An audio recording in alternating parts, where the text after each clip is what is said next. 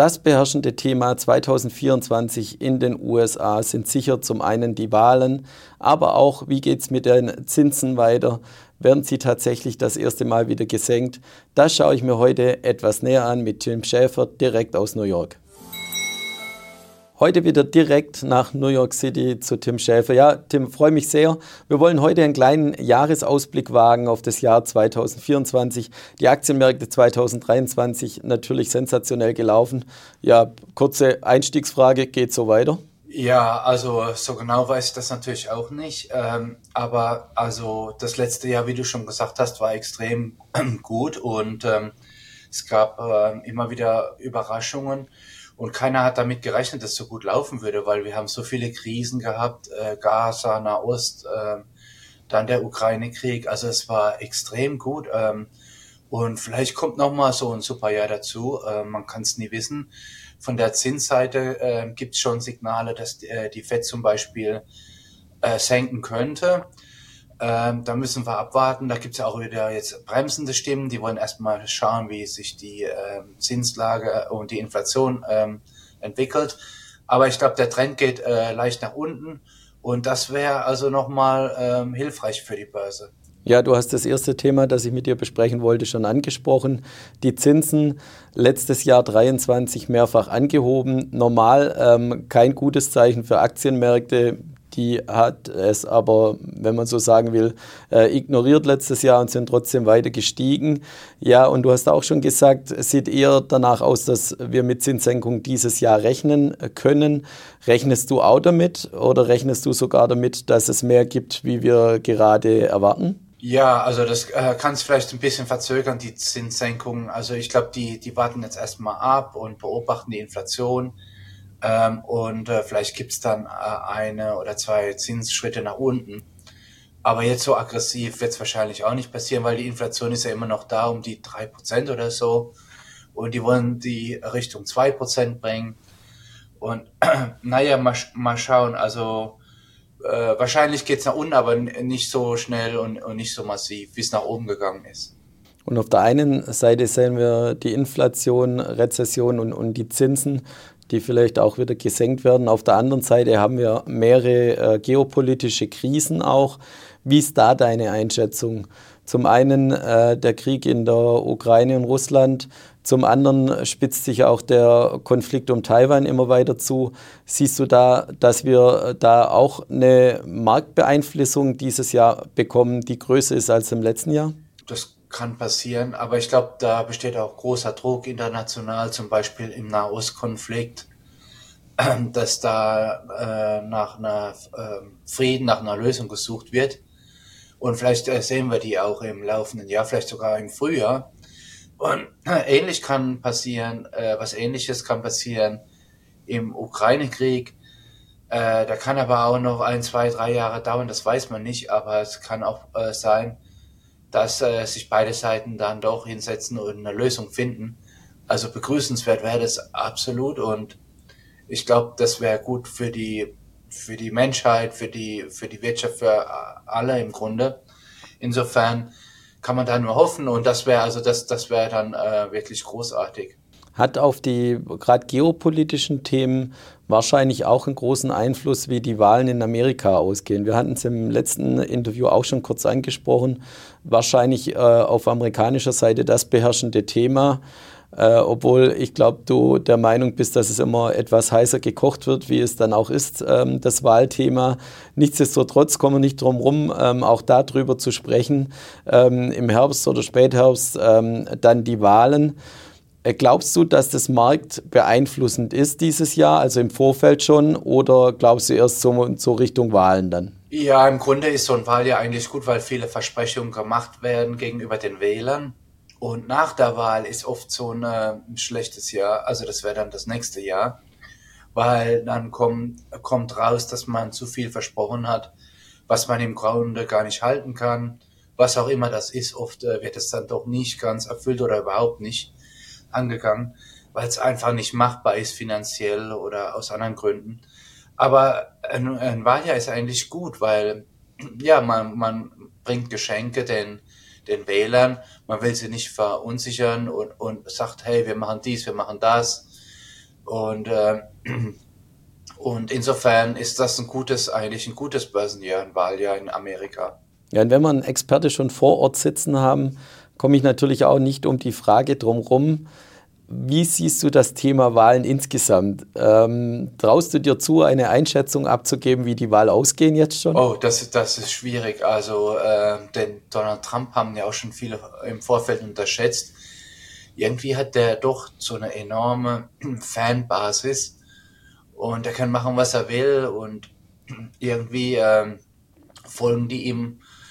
Ob da jetzt äh, noch ein Gerichtsverfahren dazukommt oder nicht, das stört ihn nicht. Also es ist erstaunlich, beide äh, Kandidaten in Amerika, beide großen Kandidaten haben, haben enorme Schwächen. Und ähm, ja, die haben irgendwo gro große Schwachpunkte. Da, der Biden wird kritisiert, weil er zu alt erscheint und er ist auch alt und, und äh, die sagen, der ist nicht fit genug für den Job und so. Zum Teil mag, mag das stimmen. Und bei Donald Trump sagen die Leute, ja, er ist irgendwie keiner, der gut für die Demokratie ist und äh, er ist sehr emotional und ähm, nicht rational und äh, man müsste vorsichtig sein bei ihm, weil er auch eigene Interessen überall sucht und so.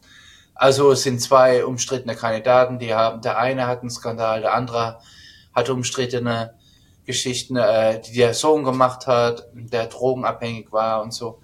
Also äh, es ist sehr ein heißer Wahlkampf und viel viele Diskussionen und äh, aber ich glaube, das bringt einen gar nicht weiter. Das ist auch sehr viel Show und äh, wir, also als Aktionär lässt mich das ziemlich kalt. Ich ähm, ja, man, man kann sich da total ablenken lassen von dem ganzen Weltgeschehen und so. Am besten als Anleger, die Börsen liefern einem eine super Rendite langfristig und da muss man einfach dabei bleiben. Ja, und ähm, ist es dann auch das bestimmte Thema bei dem Volk, also bei den Amerikanern an sich? Oder haben wir aus europäischer Sicht oder aus Europa eher so eine Brille auf, dass es bei uns ein, ein, Thema ist, dass Amerika natürlich beherrscht die Wahlen, aber nicht mehr? Oder ist es das Thema schlechthin in so einem Wahljahr für das Volk in Amerika? Absolut, das ist total zentral. Ob du jetzt bei Fox schaust oder CNN oder so, das ist von morgens bis abends. Donald Trump und Biden und was haben die für Skandale und was wollen die besser machen. Und ähm, Vielleicht werden zum Teil auch so, so Verschwörungstheorien eingestreut und analysiert und äh, wird viel diskutiert und auf emotionaler Ebene und so gar nicht so stark auch zum Teil auf die Fakten geschaut. Ähm, aber man muss sagen, diese, diese Präsidenten sind ja sehr stark ähm, eingebunden in die Politik. Also das heißt, der Senat ist sehr wichtig und ohne den Senat kannst du kaum was machen. Also im Grunde ist das auch nur, naja, der Präsident hat, hat äh, gewisse Entscheidungsgewalt vielleicht beim Militär und so, aber der Rest ist alles in politischer Hand. Das heißt, er muss da durch den Kongress, jedes Gesetz muss da verabschiedet werden und da kommst du einfach nicht drum rum. Das ist, äh, das sind sehr alte Politiker und die machen ihren Stil weiter, egal im Grunde, wer der Politiker, äh, wer da ganz vorne steht.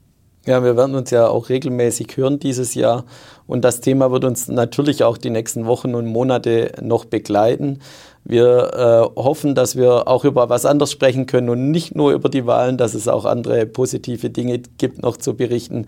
Wollen wir vielleicht auch noch den Aktienmarkt an sich anschauen?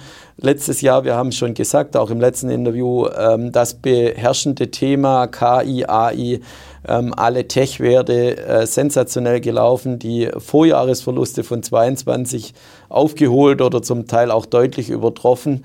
Ja, wird es auch das Thema dieses Jahr sein oder sind es so auch noch andere Themen, äh, die uns vielleicht beschäftigen werden dieses Jahr? Ja, wahrscheinlich wird das weiterhin ein Thema bleiben und die, die Trends spielen denen in die Karten.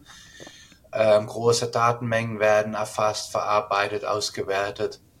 Äh, du brauchst große Rechenzentren, um das verarbeiten zu können, enorme Chipleistungen. Und insofern werden die ganz großen, äh, die warten diese magischen sieben, wahrscheinlich weiterhin gut profitieren. Die Welt wird sich weiter digitalisieren. Da, ähm, wir werden ähm, ja autonomes Fahren bekommen. In, in vielen anderen Bereichen werden wir KI sehen, immer mehr und mehr. Ähm, und das ist wahrscheinlich auch gar nicht mehr aufhaltbar. insofern, ich glaube, die, diese großen Aktien, ob das Apple, Amazon, Alphabet und wie sie alle heißen, die, die werden sehr wahrscheinlich weiter von dem Trend profitieren. Das sind ja auch alles äh, Weltmarktführer. Ähm, und äh, die, die Bewertungen sind ja schon ein bisschen sportlicher geworden. Das ist der Nachteil an denen, aber es läuft einfach. Äh, du kriegst bei jetzt Microsoft oder Apple auch nur eine kleine Dividende. Ähm, aber als ähm, Anleger kann man eigentlich das Thema gar nicht umgehen. Ich finde, das gehört auch in so ein Depot, dass man ein paar Wachstumswerte drin hat, Tech-Werte. Und das kann man dann ein bisschen hedgen, indem man so Substanzwerte, so Value-Werte noch dazu mischt. Was weiß ich, äh, so vielleicht sowas wie eine Procter Gamble oder eine McDonalds und, und dann kann man sich ein schönes Depot, glaube ich, aufbauen. Ja, und du bist ja ähm, für einen Langfristanleger bekannt und legst deine Eier auch nicht alle in ein Nest, also setzt nicht nur auf eine Aktie, sondern auch auf verschiedene Aktien. Und soweit ich auch weiß, setzt du dann auch auf verschiedene Assetklassen, also nicht nur auf Aktien. Was ist so die Assetklasse, die für dich noch interessant ist in diesem Jahr, außer Aktien? Ja, genau. Wir hatten ja gerade da diesen äh, wieder äh, neuen Skandal bei Boeing, äh, diese 737, da ist doch eine Tür rausgeflogen bei Alaska Air, das ist unvorstellbar. Überleg mal, du sitzt da in so einem Flugzeug, ja, und da, da per Zufall war gerade niemand äh, irgendwie unterwegs im Flugzeug, die waren alle gesessen, sonst wäre vielleicht da jemand äh, ja rausgezogen worden. Also das ist vielleicht auch eine Chance für so abgebrühte Anleger, vielleicht wenn man sich so Airlines-Aktien anschaut äh, ich habe ein paar United-Aktien, die, die haben einen KGV von vier oder fünf. Das ist extrem günstig. Ähm, aber man muss halt wissen, man kann sich da vielleicht auch so eine Lufthansa anschauen oder eine Delta. Äh, ähm, und die, die Branche hat äh, ziemlich deftig reagiert. Besonders Boeing ist äh, eingebrochen. Ähm, insgesamt ist aber die, die Reisebranche auch sehr volatil. Wir haben die Pandemie, wir haben Krisen, wir haben Kriege. Ähm, und das kann man wiederum hatchen, indem man vielleicht so ein paar Ölaktien dazu nimmt, weil die profitieren wiederum, wenn wir eine Krise haben, wenn der Ölpreis hoch ist, steigen die Ölaktien. Also man hat da viele Möglichkeiten als Aktionär. Da mischt man sich eine BP oder eine Shell dazu oder eine Exxon oder Chevron und ein paar Reise-Tourismuskonzerne. Und dann hat man einen schönen Hedge. Und mal abgesehen noch von der, von der Aktienseite, Investierst du dann auch direkt noch in Rohstoffe oder auch Kryptowährungen oder ähnliches, um dein Portfolio noch breiter aufzustellen? Uh, ich habe so ein paar äh, Minenaktien, aber mehr so kleinere. Ähm, und ähm, ja, man kann das machen. Vielleicht würde ich da auch empfehlen, so reifere Sachen, sowas wie Rio Tinto oder so ganz große Bergbauer. Ich habe noch äh, eine K&S aus Deutschland, das ist ein Düngemittelhersteller, ist ja auch ein Bergbauer. Aber die haben sich enttäuschend entwickelt. Also das, das kann man machen. Ähm, man kann da in die Branche gehen, in die Bergbaubranche, vielleicht so ein Gold, ein Goldkonzern äh, oder so noch dazu mischen. Äh, ich glaube, das, das ist nicht verkehrt, wenn man wenn man äh, viele Branchen im Depot hat und das gleicht sich dann ähm, gut aus, dann hat man ein bisschen eine Krisenwährung drinne durch die Bergbauer. Und ich, ich meinte auch noch äh, also ich meinte auch noch zusätzlich, also nicht nur Aktien, auch weg äh, von Aktien, dass du dich ähm, noch breiter aufstellst mit, mit äh, Rohstoff, also mit dem Gold an sich physisch oder auch Kryptowährung oder, oder Immobilien, ob das auch ein Thema bei dir ist oder ob du dich speziell nur auf Aktien fokussierst. Ähm, ich fokussiere mich auf Aktien. Ich, ich habe privat ähm, zwei Wohnungen, ähm, ja, Eigentumswohnungen aber na, wenn du dir Rohstoffe anschaust im 100-jährigen Vergleich, äh, Renditevergleich, ähm, die bringen die Inflation zurück. Das heißt, du hast eine, die Inflation also zurückverdient, aber darüber hinaus kriegst du nicht viel Rendite auf lange Sicht. Aus, aus dem Grund mache ich eben, äh, fahre ich die Aktienstrategie. Ähm, man kann, man kann, äh, man kann das aber dazu streuen über Aktien oder direkt über einen Rohstoff-ETF oder so, das kann man machen, aber ich, ich suche lieber die höheren Renditen über direkte Aktien. Und Anleihen habe ich nicht und äh, Bitcoin habe ich ehrlich gesagt verpasst. Also das war ja auch gigantisch, was letztes Jahr Bitcoin zugelegt ähm, ist. Ähm, die haben ja fast alle äh, im Staub zurückgelassen, die Bitcoin-Entwicklung. Äh, also das, das war ähm, enorm. Ähm, vielleicht gibt's da auch so ETFs und aber das ist auch wahrscheinlich alles schon vorweggenommen worden in dem massiven Kursanstieg. Ähm, die US-Justiz hat äh, den einen oder anderen auch verhaftet. Und es gab da ganz große Gerichtsverfahren. Wahrscheinlich denkt die, die Anleger-Community, dass das äh, endlich aufgeräumt ist und dass dafür geordnete Verhältnisse gesorgt worden ist auf den Börsenplätzen und so. Und dass jetzt endlich fair zugeht, was diese Kryptos angeht. Äh, da sind ja auch ein paar Leute auf der FBI Most Wanted List gelandet, umstrittene ähm, Währungen und so. Und es gab ja etliche Betrugsfälle, aber scheinbar ist da einiges auch aufgeräumt worden und jetzt scheint, scheinen die Leute da dran zu glauben. Ich habe keine Bitcoin, ich werde mir auch keine Kryptos ins Depot legen, weil ich kann es nicht einordnen. Äh, ist mir immer noch zu heiß, ehrlich gesagt. Ja, und äh, für dich als Langfristanleger vielleicht auch nicht so spannend. Ich komme trotzdem um die Frage nicht drum rum. Ähm, wenn du die Märkte anschaust, wo stehen wir denn Ende des Jahres? Stehen wir höher oder tiefer oder gleich wie jetzt? Wie gesagt, wahrscheinlich für dich oh, gar ja, nicht so wichtig. Ähm, äh, mich interessiert ja. es trotzdem. Ja, vielleicht. Äh, naja, ich denke mal, so einen langen Schnitt, so vielleicht schaffen wir es. Wir stehen im Plus, vielleicht so fünf oder zehn Prozent im Plus beim S&P oder Dow Jones, vielleicht auch im DAX. Ähm, so fünf oder zehn Prozent kann, kann man schon mitrechnen. Ähm, ja, aber wir müssen abwarten, vielleicht passiert eine neue Krise, aber das sind auch immer wieder neue Chancen. Ja, wir werden es, ähm, wie gesagt, dieses Jahr weiter verfolgen. Wir werden uns regelmäßig zu dem Thema hören. Freut mich sehr, dass du trotz äh, Erkältung für uns heute Zeit hast. Ich wünsche dir gute Besserung und äh, liebe Zuschauer, schauen Sie auch das nächste Mal rein in das Format Wall Street Live direkt mit Tim Schäfer aus New York.